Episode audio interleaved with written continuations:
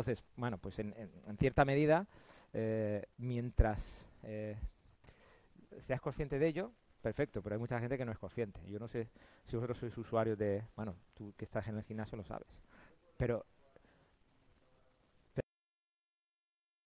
sea, que tú eres dependiente. Y este lo digo por el típico o la típica que va al gimnasio y necesita ir al gimnasio todos los días.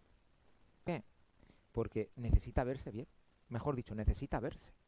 Es de los que están catalogados como dependientes del ejercicio físico. ¿no? El tema de la vigoresia eh, está a la orden del día. Y ahora, por desgracia, los centros de fitness están llenos de ese tipo de población. Bien, entonces, bueno, pues ahí va a aparecer un patrón clínico que los terapeutas, en este caso los psicólogos psicólogos, van a tener que, ponerse manos a la obra porque, porque hay gente enferma, ¿eh? Va los domingos al gimnasio también, ¿eh? Los domingos al gimnasio. Pone, como vuestro compañero, y voy a ponerte, con todo el respeto del mundo, pone su, su actividad por encima de cualquier otra cosa, ¿no?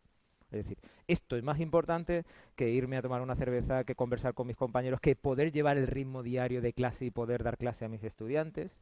Esto es más importante que llevar a mi hijo a, estoy hablando de gente que yo conozco personalmente, que, se van al gimnasio primera hora y los hijos se quedan en casa y hasta que ellos no llegan los domingos, pues no hacen actividad, eh, en este caso familiar o, social, ¿no?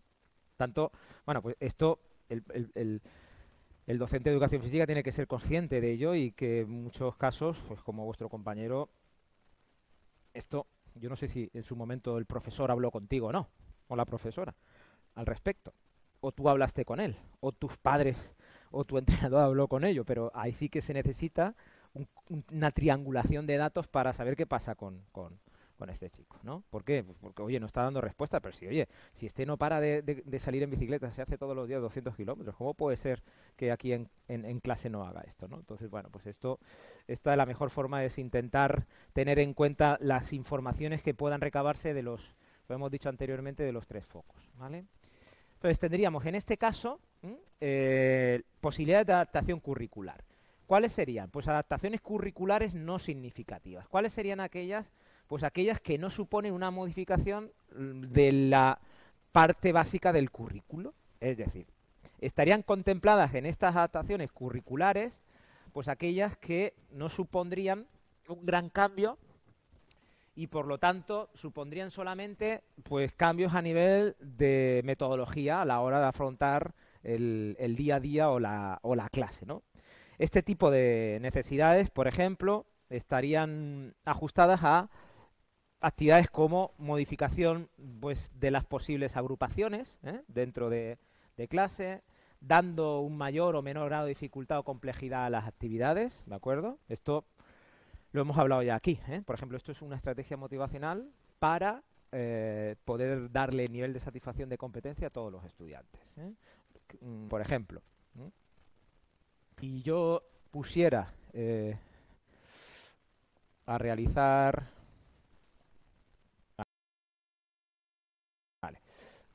unos saltos eh, con unos determinados obstáculos a una determinada altura y observo, después de, ponerlo en práctica, que de los 15 estudiantes solamente han saltado 6, ¿qué me está pasando? Si de 15 estudiantes solamente 6 saltan estos obstáculos, bueno, imaginaros, segundo de eso. ¿eh? Yo pongo unos obstáculos, y estoy observando que solamente han pasado 6 de 15. En este caso, eh, solamente han pasado aproximadamente un 25%, ¿no? ¿Qué sucede? Pues que esta tarea, mejor dicho, la dificultad de esta tarea está suponiendo tal nivel de competencia o exigencia para el grupo que mm, de alguna forma no van a poder cubrir esa necesidad de competencia. ¿Os acordáis que es necesario que el grupo, la persona, mejor dicho, nosotros nos necesitamos sentir competentes haciendo las cosas?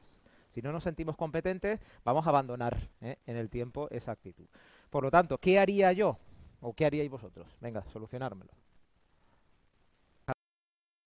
el nivel de dificultad para quién? ¿Para todos? ¿Y qué pasa con esos seis? Entonces. Es decir, una opción podría ser dos circuitos, uno más bajo y otro más alto, ¿no? Bueno, ante esta, esta reflexión que hace vuestra compañera de por qué, eh, por qué uno es un criterio y por qué otro es otro criterio, vamos a ver. Buenas reflexiones y muy interesante lo que estáis diciendo, ¿eh? porque está dando pista de dónde estamos. Primero, mm, yo personalmente no pondría más nota al que más alta. ¿De acuerdo? Es decir, yo, yo no, yo no, esta tarea no la hemos diseñado para poner más nota al grupo. Primera. Es decir, lo que queremos es poner en práctica una experiencia donde se desarrolle en este caso el salto, ¿no? Y en este caso la habilidad, la capacidad de la fuerza, que estaría dentro del bloque de contenidos de condición física y salud, ¿no? Bueno, pues estoy en una unidad didáctica de segundo donde estoy trabajando la fuerza. En este caso, a lo mejor voy a hacer saltos de este tipo, de este tipo, de este tipo y de este tipo. Es decir, y voy a dar variaciones.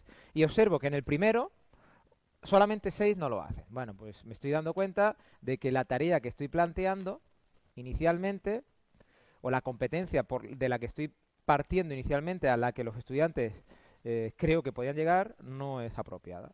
¿Qué puedo hacer para que ellos consigan sentirse competentes? Como mi objetivo, en este caso, la competencia que yo persigo con ellos es el salto, bueno, pues voy a jugar con una altura que permita que todos puedan llevarla a cabo.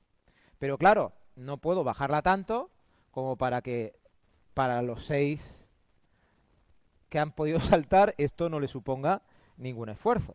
Por lo que yo podría habilitar, en este caso, si aquí tengo uno, aquí tengo dos y aquí tengo tres. Tengo tres circuitos donde coloco las tres posibles opciones y le digo a los estudiantes que se vayan a saltar aquel circuito que consideran que se ajusta más a sus capacidades. Por lo tanto, estoy dándole las posibilidades que tanto los que tienen una alta competencia como los que no tienen esa alta competencia puedan superar la prueba, se puedan sentir competentes y por lo tanto puedan pasar a un siguiente nivel. Eh, la pregunta que decía, o la reflexión que hacía vuestra compañera, Juan Antonio, es que entonces los que se ponen aquí, no, yo no los pongo aquí. Ellos eligen ponerse ahí, que es la diferencia, ¿no? Otra cosa es que yo puntualmente diga, bueno, a ver, estos tres, poneros aquí, estos tres, poneros allí, ¿no? ¿Por qué? Porque yo ya sé que dentro del grupo hay determinadas personas que tienen una una conducta determinada, un comportamiento, una capacidad, y en función de esa capacidad yo ya sé que van más ajustados a esta tarea. Eso lo puedo hacer puntualmente, pero no siempre, porque si no se convertiría, no sé si os ha pasado a vosotros, pero yo recuerdo experimentar en mi clase, eh, en, en, EGB, que delante estaban los más listos y detrás estaban los más, los más torpes. Es decir, habían agrupaciones dentro de clase en determinadas zonas en función de si sacaban menos notas o sacaban más notas, ¿no?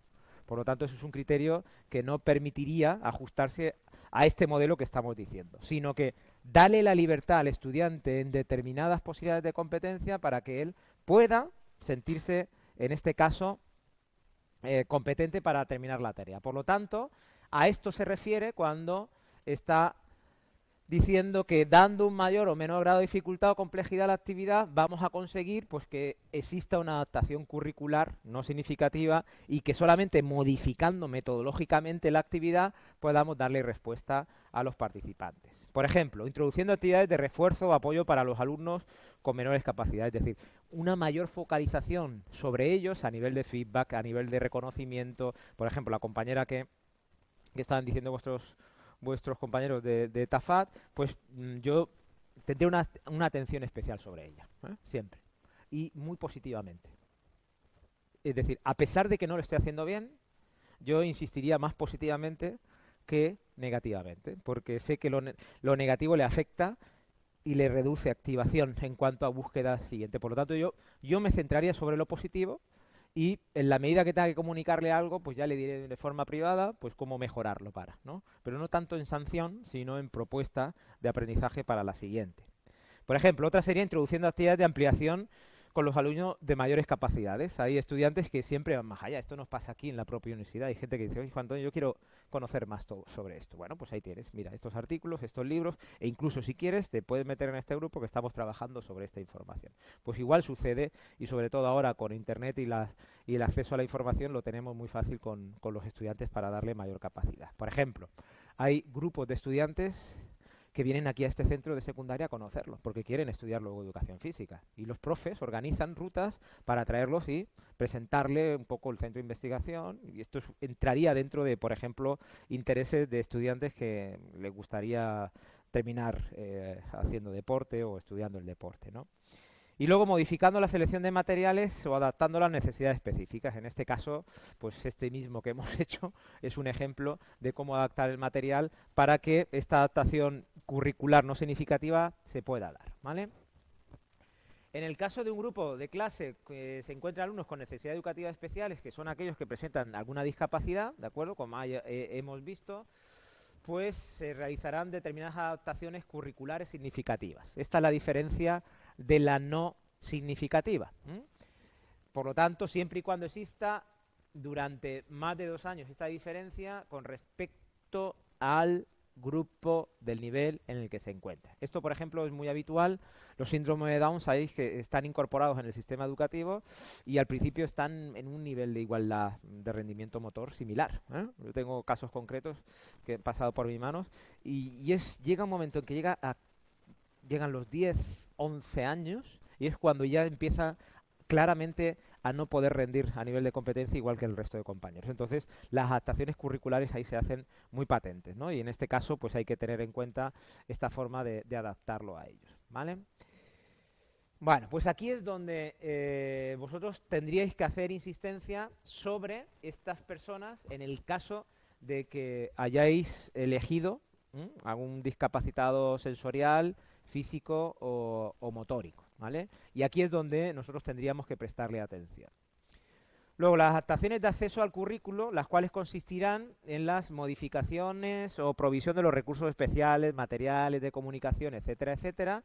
Y en este caso son necesarios fundamentalmente para alumnos con una discapacidad sensorial. Por ejemplo, es muy típico, aquí hemos pasado una experiencia con un compañero vuestro que terminó graduándose, donde el año anterior se mandaba a la ONCE a que eh, mm, elaboraran su material para que a través de Braille pudiera leer lo que el resto de compañeros podían leer con los apuntes en PDF que se facilitaba al, resto de estudiantes. Por lo tanto, esta es una adaptación que con un año de antelación se preparaba, con el, nos comunicaban a través del vicedecanato a los profesores y teníamos el material preparado para que al año siguiente él lo tuviera y pudiera, eh, de alguna forma, ir al mismo nivel que sus estudiantes, por lo menos de lectura. Esto es una adaptación de acceso al currículo, al material, ¿no? para que eh, pudiera llevarlo. En estos casos, por ejemplo, en nuestras unidades didácticas la propuesta es que cuidemos pues, las adaptaciones a los espacios, ¿vale?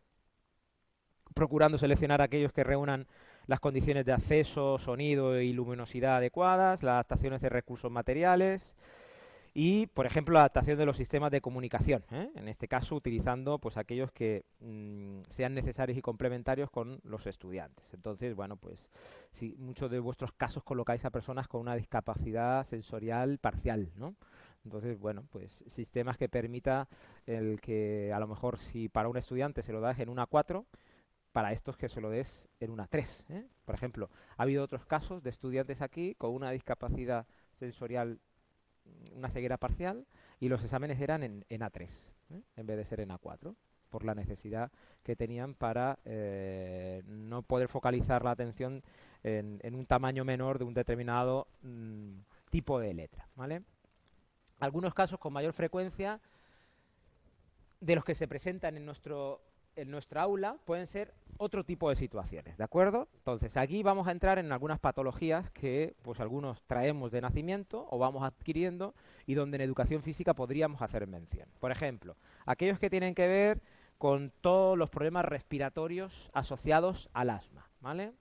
Aquí tenéis un ejemplo de cómo, bueno, pues tener consideraciones, vamos a ver alguno de ellos, yo no voy a ponerme a contarme a contar cada uno de ellos porque lo tenéis ahí y mm, yo lo que no haría es prever en exceso.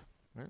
Es decir, Juan Antonio, eh, si yo no tengo ningún estudiante asmático, voy a tener que indicar esto que pone aquí, yo no lo pondría. No obstante, siempre deja, puedes dejar una coletilla en vuestra programación y si tenéis el espacio suficiente ¿eh? dentro de las 60 páginas, donde pues, se dice tal cual. No obstante, en el caso de que tengamos estudiantes con problemas respiratorios, en el caso de que haya estudiantes con alguna lesión, como vamos a ver ahora, eh, de traumatología, pues tendremos en cuenta esto. Es decir, siempre existe la posibilidad de cosas que puedan darse de forma accidental a lo largo del, curso. Yo lo dejo. Vamos a ver, esto, ¿por qué así? Y ahora lo vamos a ver. ¿Por qué así? Pues en este caso, porque mm, un problema respiratorio lo puede tener un estudiante que tenga un constipado y que sea prolongado. ¿eh? Por ejemplo, estaba hablando con un compañero antes y lleva arrastrando tres meses un, problema respiratorio. Esto te afecta. ¿eh? Imaginar a vuestro compañero si tiene que salir en bici con, un problema respiratorio. Pues tendría dificultades. O nosotros mismos para ir a correr o para ir a clase y hacer ocho minutos de calentamiento. Entonces, los problemas respiratorios son, mm, en algunos casos, crónicos, pero en otros casos no son crónicos. Es decir, son coyunturales. Entonces, ¿qué actividades coyunturales podemos contemplar en estas adaptaciones? Bueno, si tenéis posibilidad y os queda espacio, podríais poner un poco algunos ejemplos de los que tenemos aquí. Uno de ellos es el asma, ¿no? ¿Qué podríamos hacer con la gente asmática o con problemas de respiración? Pues tener preparados estos estudiantes siempre a mano los broncodilatadores, ¿no? Este es el típico aparatito en el que le permite en determinados momentos de falta de eh, de riego sanguíneo, pues el poder verse facilitado por esta, por esta ayuda. E incluso yo podría, en el caso de que tuvierais que hacerlo, yo no lo haría, ¿eh? Os lo digo sinceramente, en la programación ahora yo no lo pondría porque no, no, no creo que tengáis el espacio suficiente. Pero yo podría ponerme qué haría en cada bloque temático con este, este tipo de personas. ¿Yo sabéis qué haría con eso? Con vuestro estudiante. Habéis elegido un Asperger, pues con un Asperger, ¿qué voy a hacer en cada unidad didáctica o en cada bloque de contenido? Si yo he cogido un síndrome de Down, pues cuando aborde el bloque temático de actividades del medio natural, ¿qué voy a tener en cuenta en las adaptaciones con este? Entonces, es una forma muy sencilla de poder hacer específica mi programación con este, esta persona que en teoría habéis elegido eh, vosotros, ¿vale?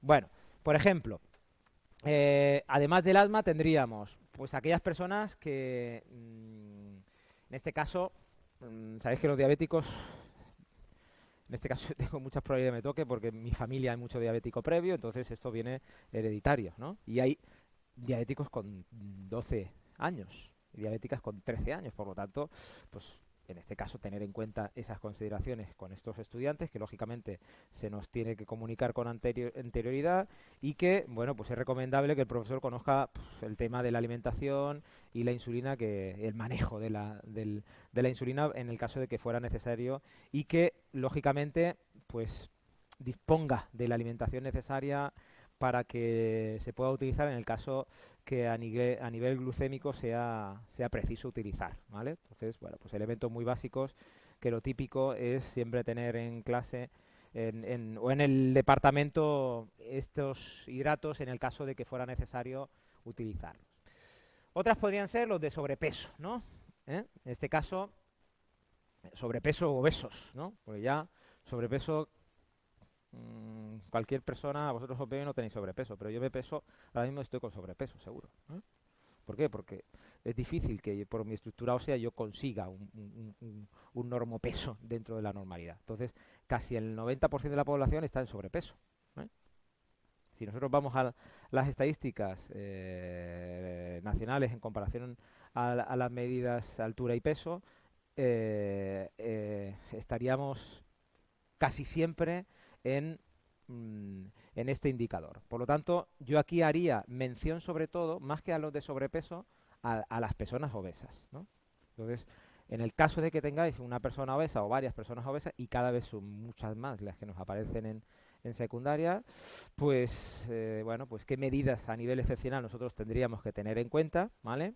Y bueno, pues en, líneas generales todos lo sabéis, evitar largas eh, actividades que eh, los lleve a un agotamiento excesivo, pero sobre todo yo lo que haría con estos o con estas es incorporarlos en un programa. ¿eh? Yo lo que haría es que el propio centro propusiera un programa especial para este tipo de población y que le ofreciera la posibilidad de llevar a cabo un programa de ejercicio físico propuesto por el propio centro. En este caso yo creo que tendrían que ser las propias instituciones locales las que con los centros de secundaria promover acciones para que este tipo de población, junto con los padres y las madres, concienciarlos en la necesidad de llevar a cabo una actividad física habitual y poder de alguna forma pues el poner en marcha eh, programas de este tipo. ¿eh?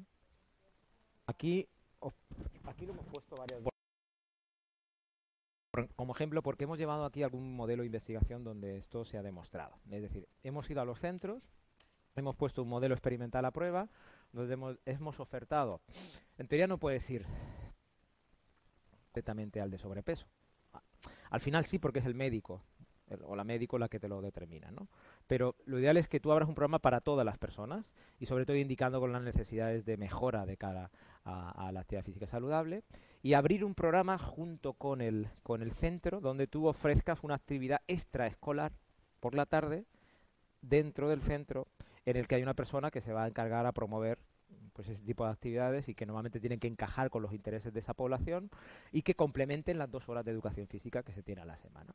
Entonces, bueno, si tienen dos horas, buscan los otros tres días. Imagínate que tienen educación física martes y jueves, pues buscan lunes, miércoles y viernes para que, bueno, de alguna forma, los cinco días de la semana esa persona tenga eh, una propuesta de, de movimiento. Entonces, ahí ha tocado trabajar mucho desde aquí con las familias, ¿no? Lo que pasa es que hay un gran problema en España y son las familias las propias familias no se, no se implican en el proceso, ¿no? Y entonces nos ha costado mucho. Por ejemplo, ahora uno de los trabajos que estamos, que estamos trabajando es en un centro, en si conocéis lo que son las comunidades de aprendizaje. ¿eh? Eso son, desde mi punto de vista, un con la vida real. ¿eh? Las escuelas de comunidades de aprendizaje lo que hacen es enseñar para la vida. En una escuela de comunidad de aprendizaje, todos los padres casi el 90% de los padres y madres del centro son a su vez profesores del centro. Pasan a lo largo del año todos por el centro. Es decir, la educación son problemas. El policía padre de una niña está integrado dentro de una unidad didáctica que el, cole ha diseñado teniendo en cuenta las necesidades viales que tiene que conocer. El padre que trabaja en una empresa de genética trabaja con el profesor de biología donde se tratan los problemas. Bueno, pues la experiencia que hemos tenido en educación física ha sido excepcional. Hemos tenido unos resultados durante un trimestre maravillosos en cuanto a adherencia y continuidad con la práctica. ¿Por qué? Porque hemos resuelto los problemas de la calle junto con la familia. Claro, es muy fácil cuando la familia está implicada dentro del centro, porque esto te permite asegurarte que el hijo va a hacerlo. Si el padre o la madre pasa de todo, cuando el hijo llega a casa, yo, por ejemplo, hoy tenía una discusión con mi hija, la de 14 años. ¿eh? Está en tercero y, bueno, pues tercero es el, curso. Ya en la segunda evaluación y, ya no vale. ¿eh? Ya Alba ya ha dicho que ya no vale. Ya me he cabreado con ella. Me he cabreado. yo soy muy paciente, pero hasta que ya... Y yo le digo, ¿qué pasa, Alba? Y dice, no, nada. ¿Cómo que no pasa nada? Y claro, ella asume que como al resto de sus compañeros no le dicen nada, pues que su padre y su madre le den la charlita, que somos unos pesados, ¿no? Y hasta la charlita otra vez, ¿no? Ya, ya, ya, ya. Y entonces ya, eh, ya mi discurso comprensivo se ha ido al, normativo y al, y, al conductual. Pero, mm, ¿sabéis qué sucede? Pues que mm, se creen que, mm, que bueno, no se creen, no, creemos que, el, que en ese periodo adolescente nosotros tenemos la razón y que eh, el hecho de que los padres se preocupen por nosotros es en exceso, ¿no? Pasa lo contrario, porque hay muchos padres que no quieren enfrentarse a la realidad. Y entonces lo que hacen es no entrar en ese discurso. Pues si mi hijo me hace caso, pues yo no voy a contarle, ¿no? Al revés. Lo que tienes que hacer es intentar entrar y decir por qué, ¿no? Y ver dónde está el problema, ¿no? El problema me decía, no, digo, es que tú no ves que si no superas esto es porque no lo has entendido. Digo, sí que lo entiendo. ¿Y entonces por qué no lo superas? Y ella a mí me dice, ah, porque no me gusta. Claro, yo, yo sé en parte dónde está el problema. Y es que lo que le ofrecen del centro es muy triste de secundaria hay algún profesor de secundaria que, mm, bueno, pues eh, tendría que estar haciendo otra cosa, ¿eh? más, que, dando clases en secundaria. Porque yo, yo, yo, recuerdo, ¿eh? y esto lo digo a nivel experiencial, que mi etapa de secundaria fue muy gris aquí en el Pedro Ibarra. Y era ir a la cárcel todos los días. Esto se convertía en una tarea diaria de hacer deberes, ¿eh? cuando los deberes se ha demostrado y se está demostrando que no sirven para nada. Los deberes no tienen sentido si no son contextuales. Deberes es un poco lo que los que estamos, lo que yo os provoco con vosotros, hacer los deberes en clase. Aquí vamos a solucionar los problemas, poneros manos a la obra. Si hay problemas, yo me pongo con vosotros, ¿no? Y fuera, bueno, pues con otros recursos, generar que vosotros ya leáis si queréis y adentraros en ellos, ¿no?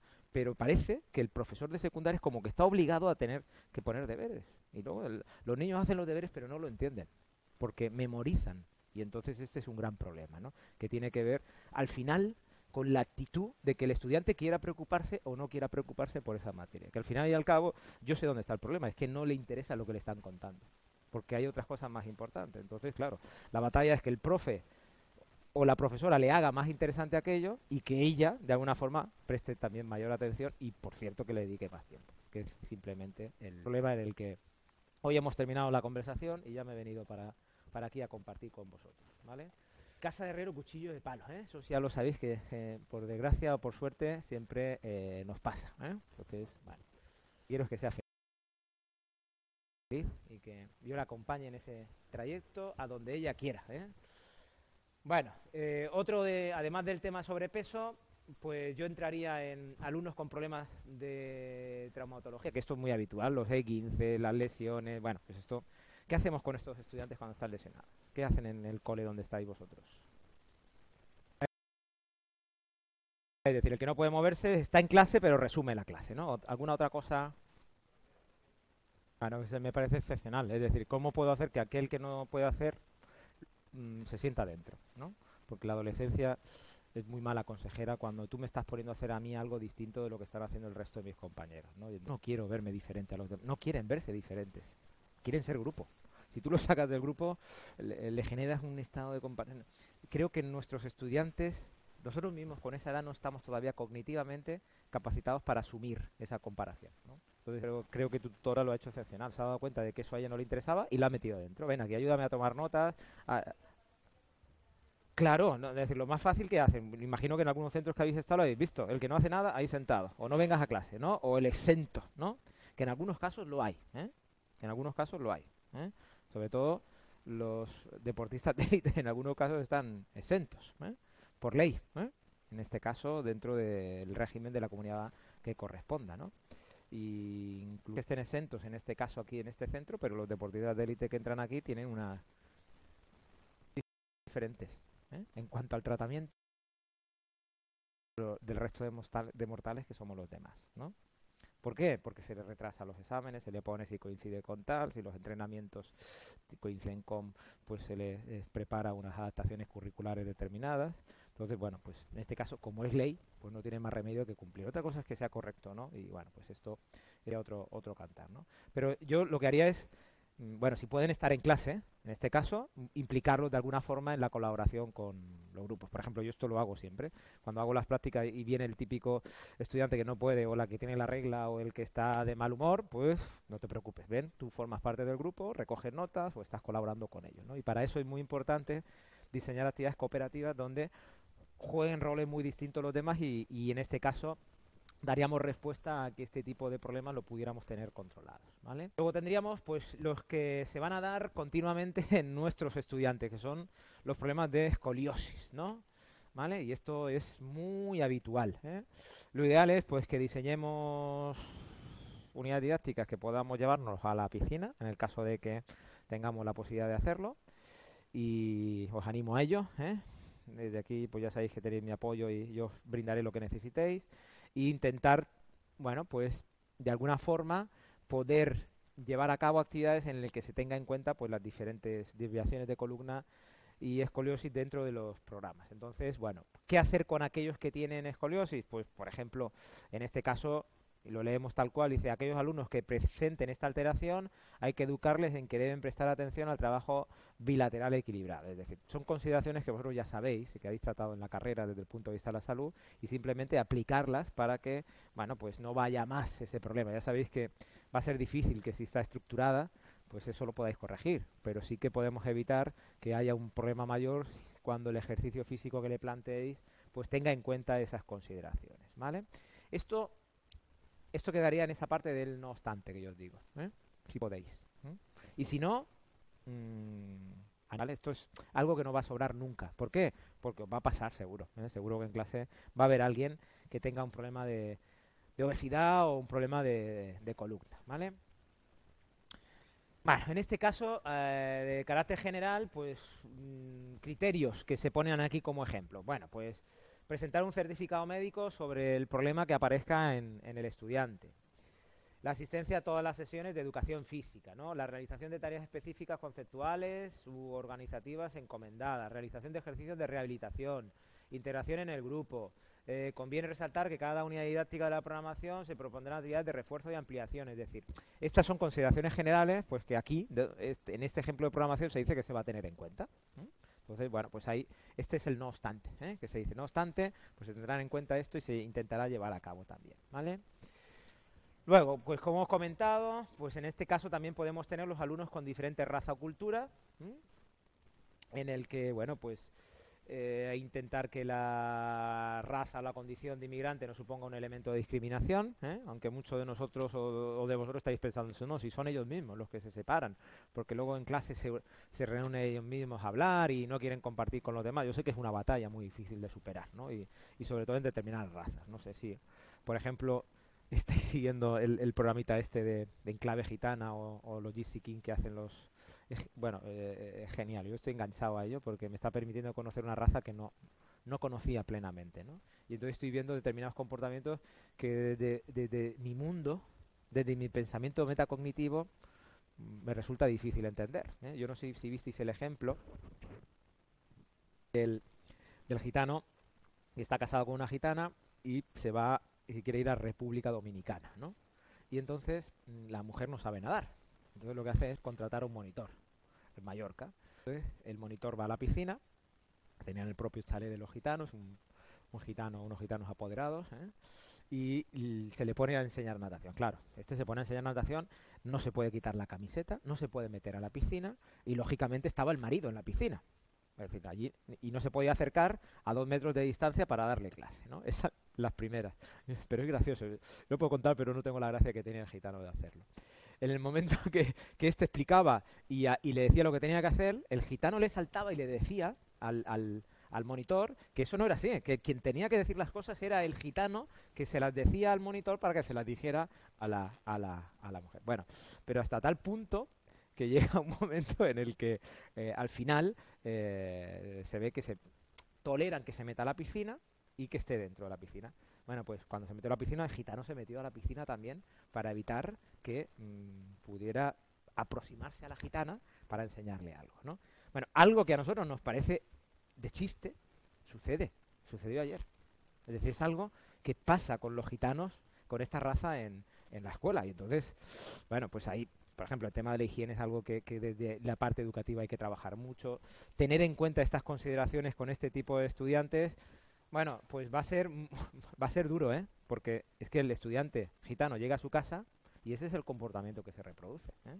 Yo recuerdo un, un ejemplo de la raza gitana porque yo ya no hice la mili y me tocó hacer la prestación social sustitutoria que había en su momento y, y, me tocó en un centro de salud en Murcia donde tenía que sacar ancianos a, a, pasear en día de ruedas, ¿no?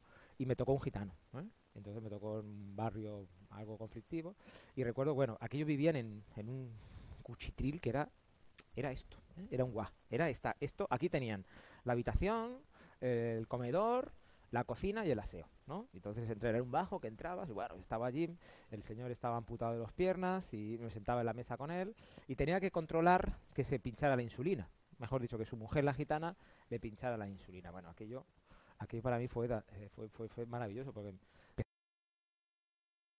a conocer ¿eh? en, cómo funcionan estos gitanos. ¿Sabéis cómo comía el gitano? El gitano comía, estaba comiendo encima de la mesa y lo que le sobraba no lo dejaba ahí en el plato para tirar, sino que hacía así y lo tiraba al suelo. El papel que había abierto de celofán donde estaba el pan, lo cogía y lo tiraba al suelo. Bueno, comportamientos que cuando tú lo integras una persona que ya estamos hablando de 70 años, ¿eh? no, no, no, tenía, no tenía 40 años ni 20, sino que estaba ya en, un desarrollo eh, mayor, hace que muchas veces estas consideraciones básicas pues sea muy difícil de cambiar desde la escuela cuando en su casa, el comportamiento habitual es este, ¿no? Y tú has estado viendo algo en el que el deporte no va contigo. ¿eh? Es muy difícil, ¿no? Que un gitano practique deporte, pero ayer, el domingo hablaba con un compañero y decía, no, es que se vino a correr conmigo a la maratón de Barcelona un gitano de Santa Pola. Digo, ostras, macho, ya por suerte estamos consiguiendo que eh, la actividad física la consideren como útil, ¿no? Bueno, pues en este caso esas consideraciones que permite poco a poco eh, esperemos que al final el deporte pueda ayudar también a, la integración a través de la raza y la cultura. Bueno, ahí tenéis algunos ejemplos de cómo llevarlo a cabo a través de juegos y deportes, por ejemplo, donde cuenta aquí.